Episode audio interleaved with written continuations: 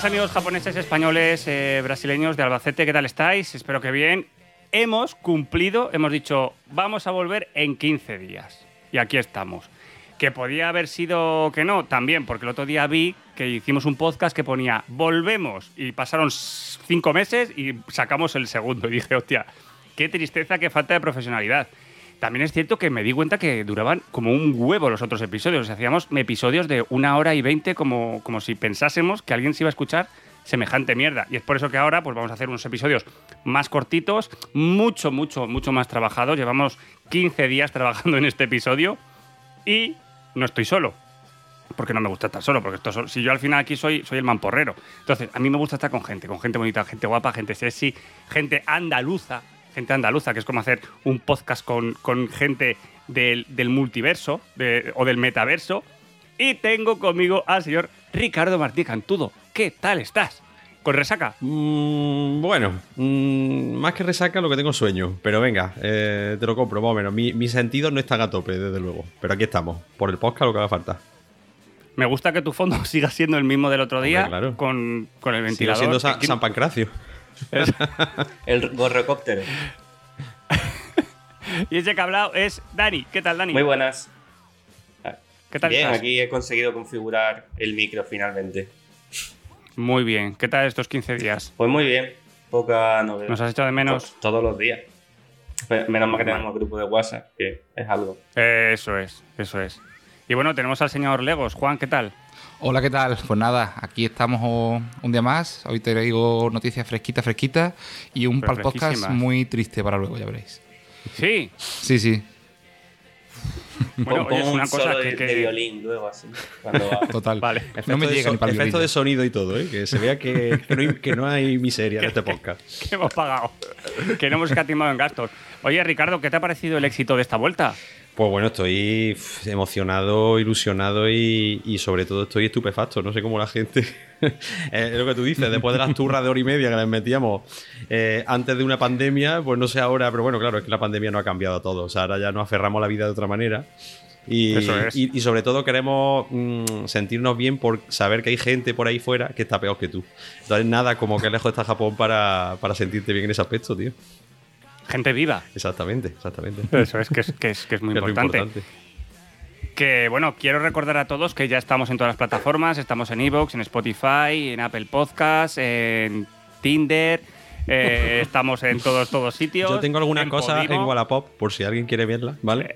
Cosas en Wallapop, estamos en Podimo, por supuesto, así que nos podéis dejar comentarios, estrellitas, que es muy importante para que esto que, que es gratis, que es gratis, porque el otro día me escribió un, un- un chico y me dijo, anda, que queréis pedir dinero. Me lo decía de broma, lógicamente, y le dije, no, que nosotros no, no nos movemos por dinero. Ah, ¿no? Aún. Eso, yo quería puntualizar, pero Aún. bueno, ya está. Si esto de- si esto te veo muy repente- seguro de lo que dices.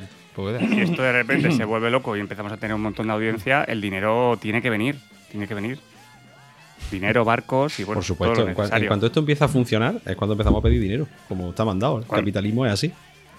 Lo podéis financiar partidos políticos, todo lo que queráis. Tenemos aquí vuestro huequito. Pues si queréis, vamos a empezar con las noticias del- de este episodio. ¿Y quién de los tres quiere comenzar?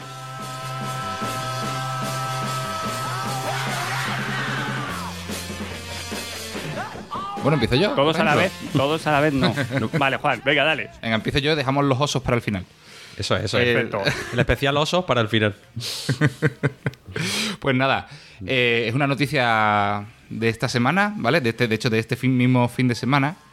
Un funcionario japonés sale de fiesta y pierde un USB con información, de, información muy sensible de 400.000 personas. Además, tiene, una cifra súper exagerada, parece que es de broma la noticia. Esto ha ocurrido en Amagasaki, al noreste de Osaka. Eh, pues un trabajador de la compañía Biproxy, que es un... No, Biprogi, perdón, que es una subcontrata del gobierno municipal, pues tenía... Esta, empresa se dedica a recopilar información sensible para ver quién debe pagar impuestos, quién debe ser eximido de pagar los impuestos de las viviendas o algo así.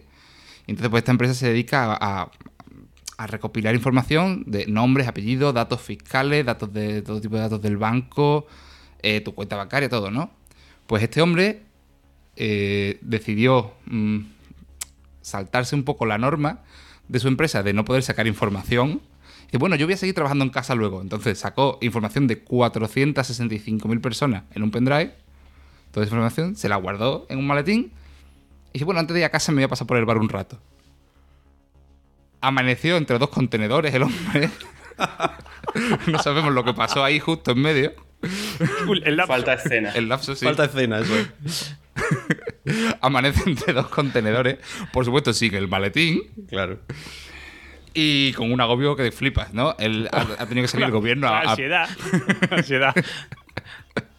ha tenido que salir el gobierno a, a pedir disculpas, a, por favor advertir que, que tengan cuidado porque ahora mismo esta gente son muy vulnerables a ataques informáticos, a estafas. Ha habido 30.000 llamadas de gente indignada al, al ayuntamiento a quejarse del tío este. Pero al final nota, eh, digamos que ha ido teniendo destellos de lucidez y ha ido recomponiendo sus pasos atrás hasta que han vuelto a encontrar el maletín justo donde lo dejó. No jodas. O sea, Pero entonces no, no se lo habían robado ni nada. Estaba- estaba- No, no se lo habían robado, se lo había, de- se lo había- lo habría dejado en cualquier sitio. Y Hostia, tipo, pero- al final, al cabo de una semana, lo ha recuperado. sea, Pero esto es la- típica- toda ciudad agobiadísima. O sea, tiene final feliz. Claro, esto es una comedia, comedia de enredos total. O sea, Total, total. Resacón, en, resacón en Japón. O sea, es que. Oh, Fíjate, como que hoy en día siempre piensa en, lo- en lo- el peligro de los hackeos, ¿no? Está todo en la nube. No, pero también te puede pasar una cosita así porque te lo llevas en un, pe- en un pendrive. Que no ha pasado, eso, no ha claro, pasado, pero- pero podía haber pasado. Eso pasa por usar pendrive. Claro. Dicen que, eh, dicen que los japoneses, que tienen la fama de vivir en el ciberespacio prácticamente, ¿no? De que, dicen que luego tienen cosas así como muy antigüitas, ¿sabes?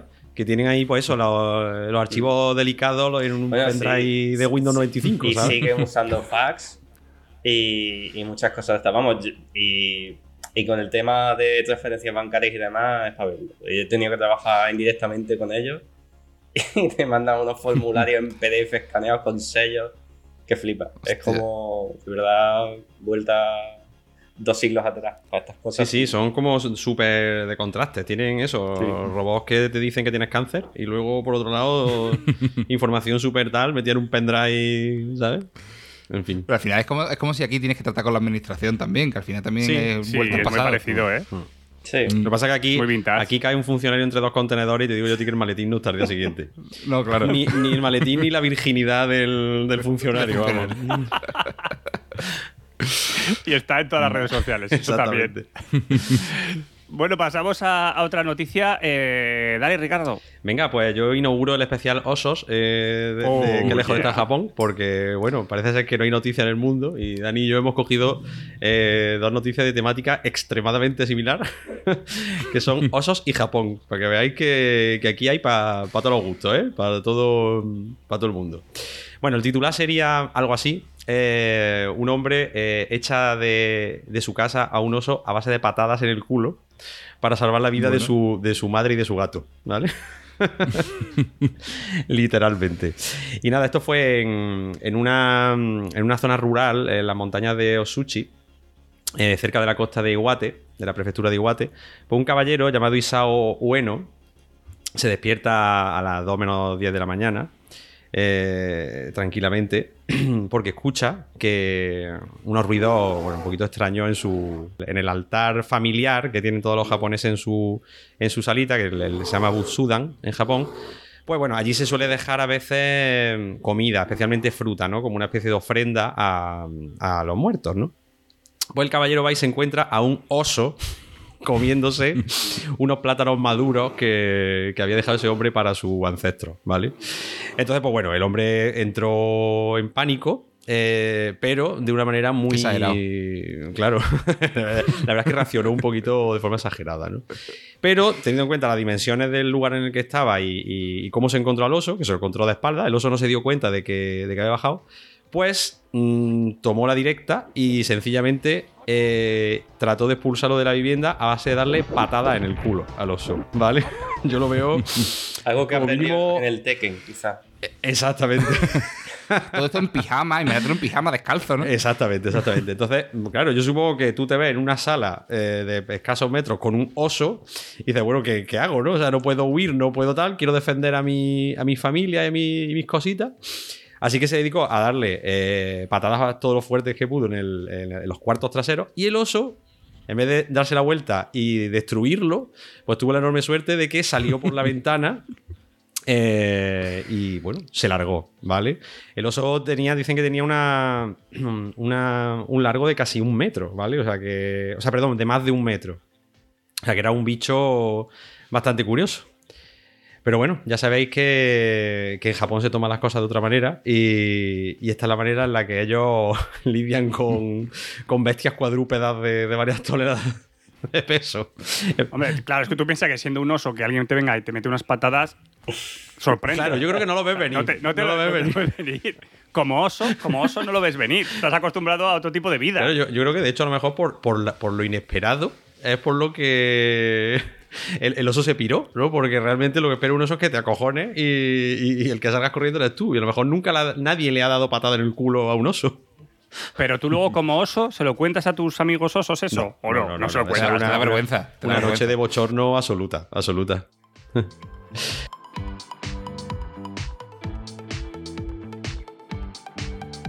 Pues si queréis continúo yo con mi noticia para no acumular osos, ¿vale? Para no acumular osetes y, y a mí es que me ha fascinado. A mí me encantan los animales, me encantan los perretes, las ratas, todo. Pero es que hay un perro que me flipa, que es la raza Collie, ¿vale? Y es que un hombre ha cumplido su sueño de ser un Collie gracias a un traje hiperrealista valorado en 14.600 euros. ¿Vale? El señor llamado Toco, un internauta de YouTube. El nombre le pega. Pues Toco, eso es. ha decidido transformarse en un coli. Tenéis que ver el vídeo porque al hombre se, al hombre no se le ve, o sea, se ve el perrete, el coli, el hombre debe estar dentro, empieza a dar vueltas como, pues eso, como un perrete, como un perrete tumbado.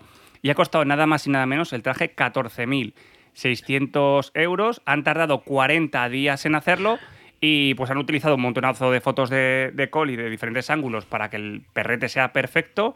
Han utilizado pelo sintético, está hecho con piel y, y acojona, acojona bastante. Pero vamos, vamos a, a ver. Mm, Tengo mucha. Yo creo, yo creo, no sé si podéis ver ahora mismo la, la noticia que os voy a mandar.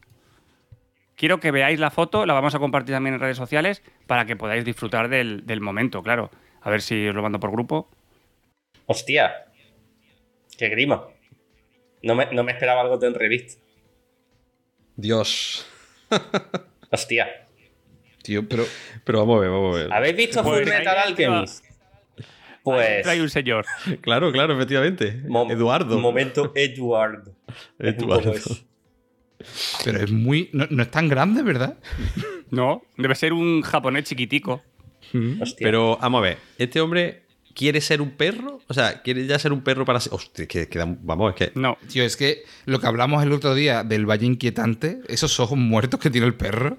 Totalmente, totalmente, vamos. Pero es que esto, esto deja a Claro. los furries a la altura del betún. Es como. Claro, la gente, la gente querrá ver la, la foto, entonces, ¿dónde pueden ir a verla, eh, Dani? Community Manager. Bueno, pues en las redes sociales, eh, qué lejos está Japón, en, en Twitter y en Instagram, que la, la voy a abrir ahora dentro de nada. Todavía no está, pero ya, Ya mismo, ya ya mismo, mismo. ya mismo está. Estará abierta cuando salga este programa. Exacto. Exactamente. Así que ahí. Qué pues bueno. ahí la podéis ver. Pero- ¿Vosotros qué, qué animal os gustaría ser, Ricardo? Hombre, mm, yo he puesto a elegir sin duda un oso panda, ya que estamos con la temática asiática. Pero es que no me queda claro, este hombre quiere ser un... O sea, él ahora ya es No, un perro. No, no, o- es, un, ya lo es es. un disfraz. O sea, él va a No, trabajar, va a trabajar y luego en sus ratos libres Es un perrete. coge su traje de 14.000 pavos, se lo coloca, ¿no? Y se pone a oler esquina. Pero esto tiene algo. Esto oler tiene un rollo. Esto tiene un rollo sado, ¿verdad? Eso es. O sea, esto Es- es- esa es la siguiente Parece pregunta. una filia, sí. Sí, ¿no? Esto es. ¿Quiero que me domine alguien? ¿O cómo va esto? Pero te- te- ¿se habrá dejado el culo al aire atrás? ¿o no? Esa No, es la no. gran pregunta. Hombre, no, si va de perro, se lo ha tenido que dejar al aire porque, bueno, Es por realismo, claro. claro. No sé, la gente es una genialidad. ¿Tú, Dani, qué animalete serías? Yo un gorrión. ¿Un gorrión? Ay, gorrión. Oh, qué, qué estrés. ¿Tú, Juan? No sé, tío. Yo quiero ser un animal tranquilo que se mueva poco. Un león, un león. Un perezoso. león se mueve poco, ¿verdad? Un perezoso. Le, ca- le cazan un perezoso. Un perezoso me gusta también. O un elefante. Algo así que, que no se tengan que preocupar porque lo cacen ni nada, ¿sabes? Un león suena bien. Sí, que diga, o un elefante. El elefante está tu- bastante jefe. ¿Y tú? Yo quiero, yo un quiero. Un centollo. Un algo, centollo. algo, algo que trabaje poco, por favor. Yo, una, una ratica que duran un año y medio y se mueren. O sea, lo justo. Lo justo para disfrutar la vida, así tampoco. Lo justo para disfrutar no hace la falta vida. más, vamos. Bueno, habéis dicho que teníamos más noticias de osos antes de pasar para, para el podcast. Exacto. Tengo una noticia más de oso, casualidad de la vida, que hemos hecho un especial oso. Eh, lo que pasa es que la mía no es tan de rabiosa actualidad eh, y la mía tampoco tiene un final muy feliz. No es como la de Ricardo, ¿vale? Eh, es un acontecimiento histórico. Eh, resulta que en la, en la prefectura de Hokkaido, que es el, ho- el hogar del oso marrón Usuri, también conoci- conocido como oso eh, son bastante habituales por allí eh, y resulta que son peligrosos y porque son muy grandes y, son feroces. Así que eh, en este sitio, en, en el pueblo de Tomamae, en la prefectura de Hokkaido, se registró el peor ataque de oso de la historia de, de Japón. Eh, es lo que se conoce como el, el incidente del oso marrón de San, eh, Sankabetsu, eh, ocurrió entre el 9 y el 14 de diciembre de 1915, pues os he dicho que no era de muy actualidad, tiene ya un poquito más de un siglo la- el acontecimiento. No es nueva, ¿no? No, no es nueva, ¿no? Y en este, eh, un oso gris mató a siete personas e hirió de gravedad a otras tres. Eh, el caso, eh, porque eh, hay algo de noticia en esto. Bueno, pues que resulta que hoy en día hay una reconstrucción dramática en el lugar del ataque que se puede visitar. O Ostras. sea, tú puedes ver una estatua de tamaño real eh, del oso, hay unas cuantas, hay como unas cabañas. Hay una de un oso fuera de la cabaña que me parece que está un poco exagerada, porque yo creo que es un poco más grande de lo normal, es como un plan, parece un medio Godzilla. Pero luego hay otra, muy así como en plan hiperrealista, de un oso rompiendo la pared de una cabaña y ahí los aldeanos aterrados mirándolo, ¿no? Dentro de la cabaña, que es como muy, muy, muy creepy. ¿Pero qué? ¿Rollo un parque, tipo- parque temático Eh, o qué? sí, es como un parque de atra- de atracciones, un parque temático, pero claro, no es eh, solo las, las cabañas. Eh, pero es que de hecho, digo más, para que esta atracción sea aún más creepy, la propia. Aquello está en mitad del bosque, ¿vale? No hay que pagar entrada, hay que ir allí, simplemente vas. Pero la propia web del lugar afirma que no está muy bien iluminado, ni siquiera de día, eh, no se aconseja visitar solo, no hay cobertura para teléfono y existe la posibilidad de que aparezcan osos grises de verdad. O sea, la, la experiencia total, ¿no? Sí. Claro, Así claro. que no se, Reconstrucción de verdad. se recomiendan y recomiendan encarecidamente no visitarlo de noche, porque es peligroso directamente. Así que tiene tela. El caso es que el detalle, cómo, cómo ocurrió esto, por lo visto, aunque las fuentes difieren un poco, eh, aquel- en 1915, contexto, eh, una época en la que todavía Japón era muy rural, esta- había colonos poblando esta zona de montaña, eh, y el 9 de diciembre de 1915, un gran oso marrón que no había hibernado, eh, les pilló todo por sorpresa, atacó al campamento y mató a dos personas. Esa misma noche, el oso regresó, o sea, los aldeanos se habían organizado para proteger el campamento y lograron impedir que atacara una cabaña, pero se metió en otra. Y ahí se cargó a cinco personas. Eh, hubo varios avistamientos del oso durante los siguientes días y entonces un famoso cazador de osos llamado Yamamoto Eikichi consiguió por fin dar muerte al animal el 14 de diciembre. Por supuesto, como es una historia así muy rocambolesca, pues inspiró muchas novelas, mangas, documentales y hay hasta una película que se llama Yellow Fangs, eh, Colmillos Amarillos, eh, que la estuve viendo así por curiosidad y bueno, es que, es, que desde los años 90, una película para televisión, como puedes imaginar, pues los efectos especiales son de aquella manera y el oso es un hombre disfrazado, ahí como si fuera las pelis de Godzilla antiguas, que parece que están luchando Qué contra, bueno. contra un peluche gigante. Y bueno, pues eso. Y el, el otro dato más que se tiene registrado es que el bicho pesaba 340 kilos y medía eh, hasta unos 2,7 metros de largo. O sea, que este no lo podía expulsar a patadas. Este no. Claro. este- Es que los osos ya no son lo que eran tampoco, ¿eh? No, no, está claro. Pues nada, eso es luego por la zona, hay, hay- aparte de esto, pues sí hay un montón de carteles diciendo, pues eso, mm, que el turismo es seguro, que los osos hay que protegerlos, porque al final todo esto viene del peligro de, de que estaban conviviendo en espacios que no, que no eran compatibles. Hoy en día estas cosas no pasan porque evidentemente estos osos están en un hábitat en el cual si tú no te metes, no pasa nada. No, estos osos no, no acaban llegando a las ciudades ni... Y seguramente hoy en día estén casi todos muertos ya. Bueno, osos. Se supone que no, que están protegidos y demás. Así que espero que no.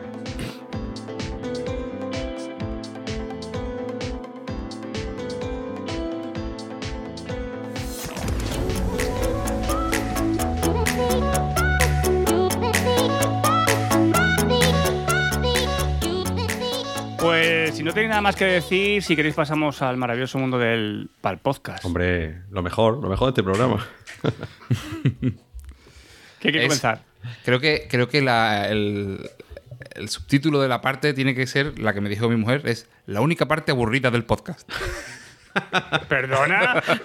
Pero es por, eso es porque le da envidia porque ella no se compra cosas bonitas como nosotros. Claro, claro, claro. Mira, de hecho os voy a contar lo que me ha pasado.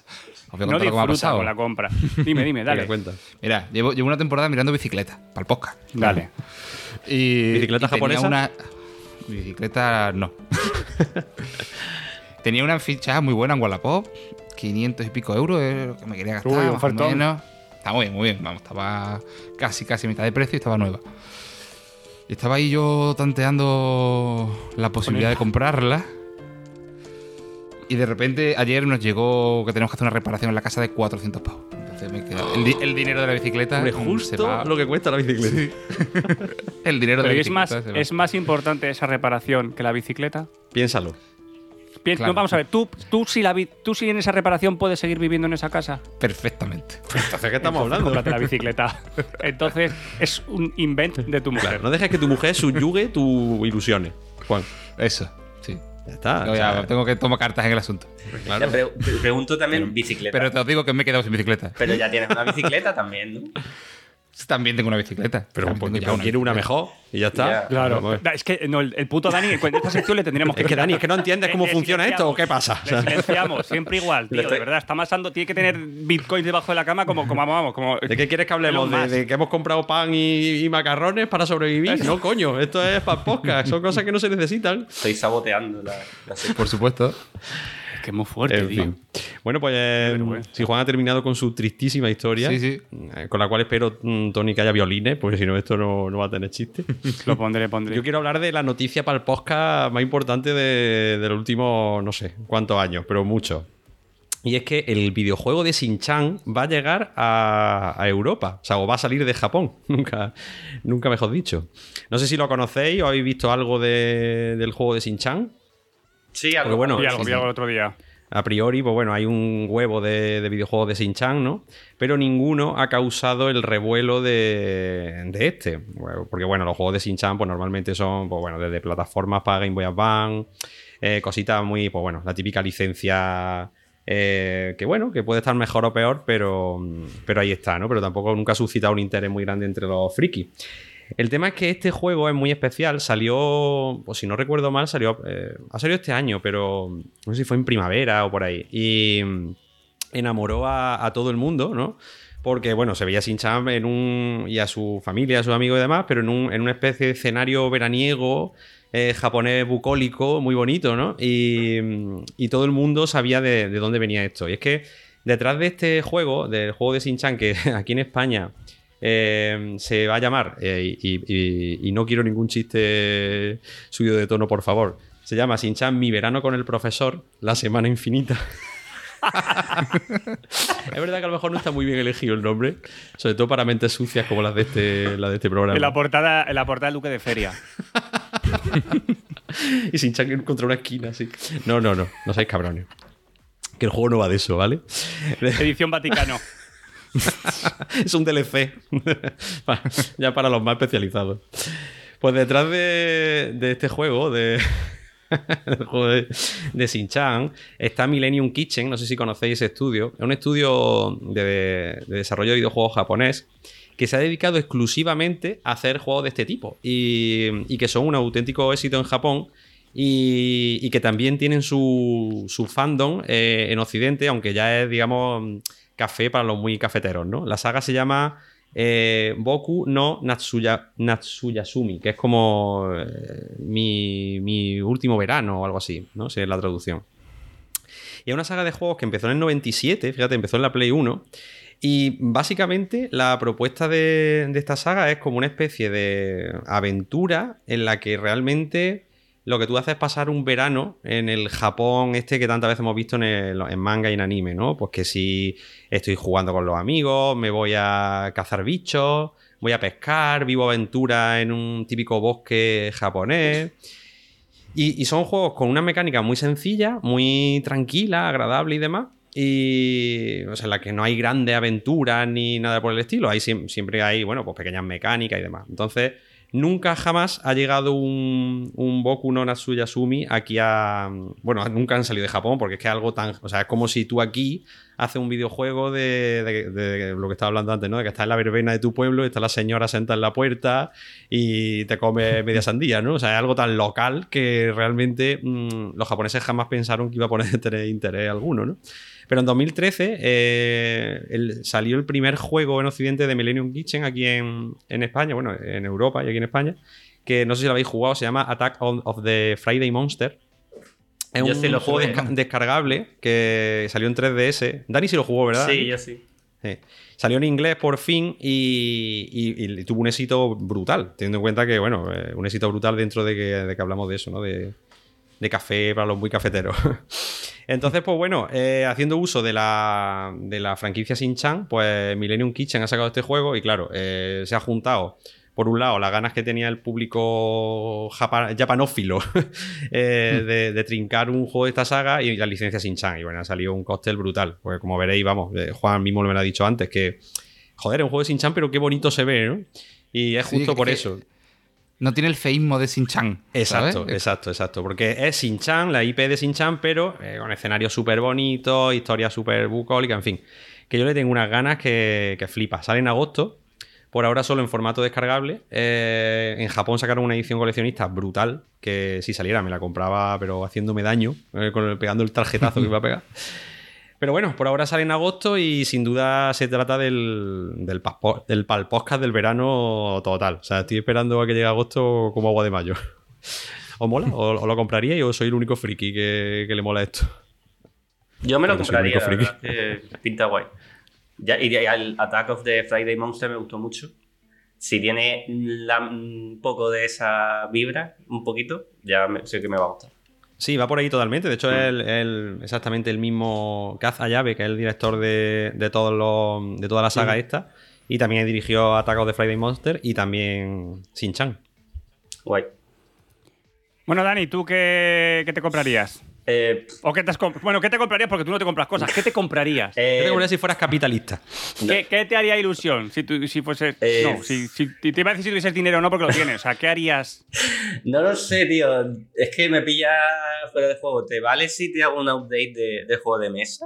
De la última vez que te conté. Mira, ¿Te vale? por supuesto, es el contenido que nos merecemos. Sí, sí, sí. Nada, sí. sí. Recordemos a todos que Dani tenía un problema con los olores y un juego de mesa Exacto. que tenía envuelto como, como una momia para que absorbiese los olores y luego secarse con esa misma toalla. Entonces, Exacto. dinos, ¿cómo va, cómo va la situación, Dani? Resu- minuto y resultado. Vale, pues os actualizo. Eh, volví después de que se tiró una semana metido en- entre toallas y ropa limpia con el olorcito del, eh, del suavizante, porque claro, el problema es que todo el cartón olía a tabaco.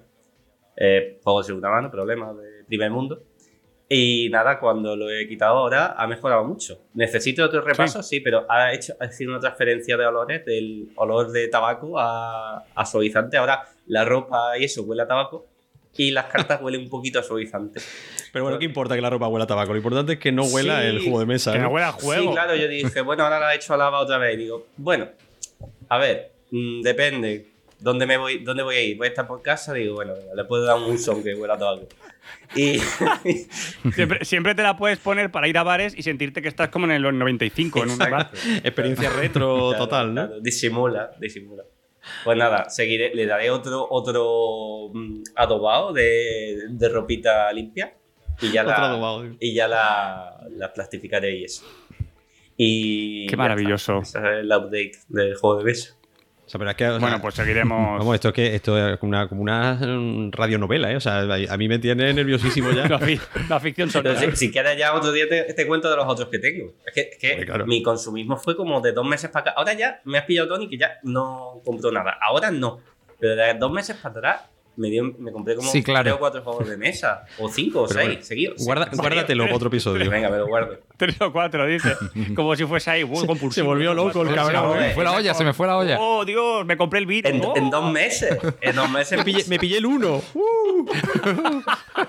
No, no, son, son mucho más tochos que eso. Uh, madre mía, la versión del Monopoly. Pues. Que yo mi podcast esta semana es cultural y es que, bueno, el otro día estuve en una fiesta que montó Podimo y me agarré tal pedo tan mierda que fui tan intenso. Bueno, todos estábamos bastante mamados, pero fui tan intenso con varias personas que para sentirme bien he tenido que comprarme sus libros, ¿vale? Parece, bueno, al menos fui pesado, pero ahora tengo tus libros. Entonces, me he comprado tres libros que me llegarán en breve. Uno se llama La biología aprieta pero no ahoga, de Tamara Pazos, que tiene un podcast muy bueno en Podimo, que me gusta mucho. Después hay otro de eh, Neuronacho, que se llama Cerebro Millennial, que también tiene buena pinta. Me los voy a- es mi, lectura de verano. Y después, por supuesto, me he comprado el último libro de Elizabeth Benavent, porque, em, porque le voy a dar una segunda oportunidad a esta escritora porque creo que, creo que se lo merece después de, la, la chapa que le di el, el otro día. Y decirle que a mí, bueno, pues a mí personalmente que no era su target. Esa- Ella me dijo, ella, no, ella me dijo, ella me dijo, son prejuicios. Y le dije, no, son gustos. ¿Sabes? No significa que seas mala escritora en absoluto. A ver, es más, ven- tienes 21 libros, lo estás petando, pero no soy el target. Pero le voy a dar una segunda A oportunidad. ver si lo, lo entiendo. O sea, tú lo que estás haciendo ahora mismo es pedir perdón públicamente porque Sí. la liaste en la fiesta de Podimo. No, no, no, no. Voy a hacer un podcast hablando de fiestas de empresas de estas con mi amigo Sune, en el que vamos a hablar de lo que ha pasado en la fiesta de Podimo, de cómo montaron todo, de los podcasts, de todo eso. Y ahí pediré perdón, pero con, con música, música bonita de fondo.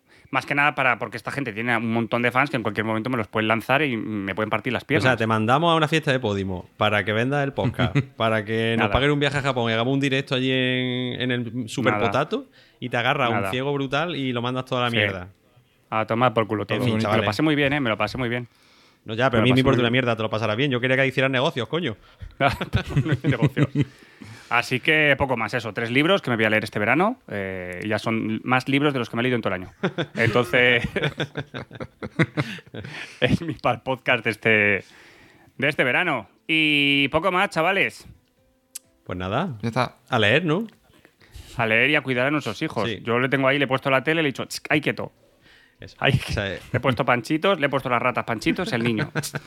y las ratas. di que sí, educación del siglo XXI. Así que eso. Pues nada, Juan, muchas gracias por venir esta semana. ¿Qué, qué tal se presenta el verano?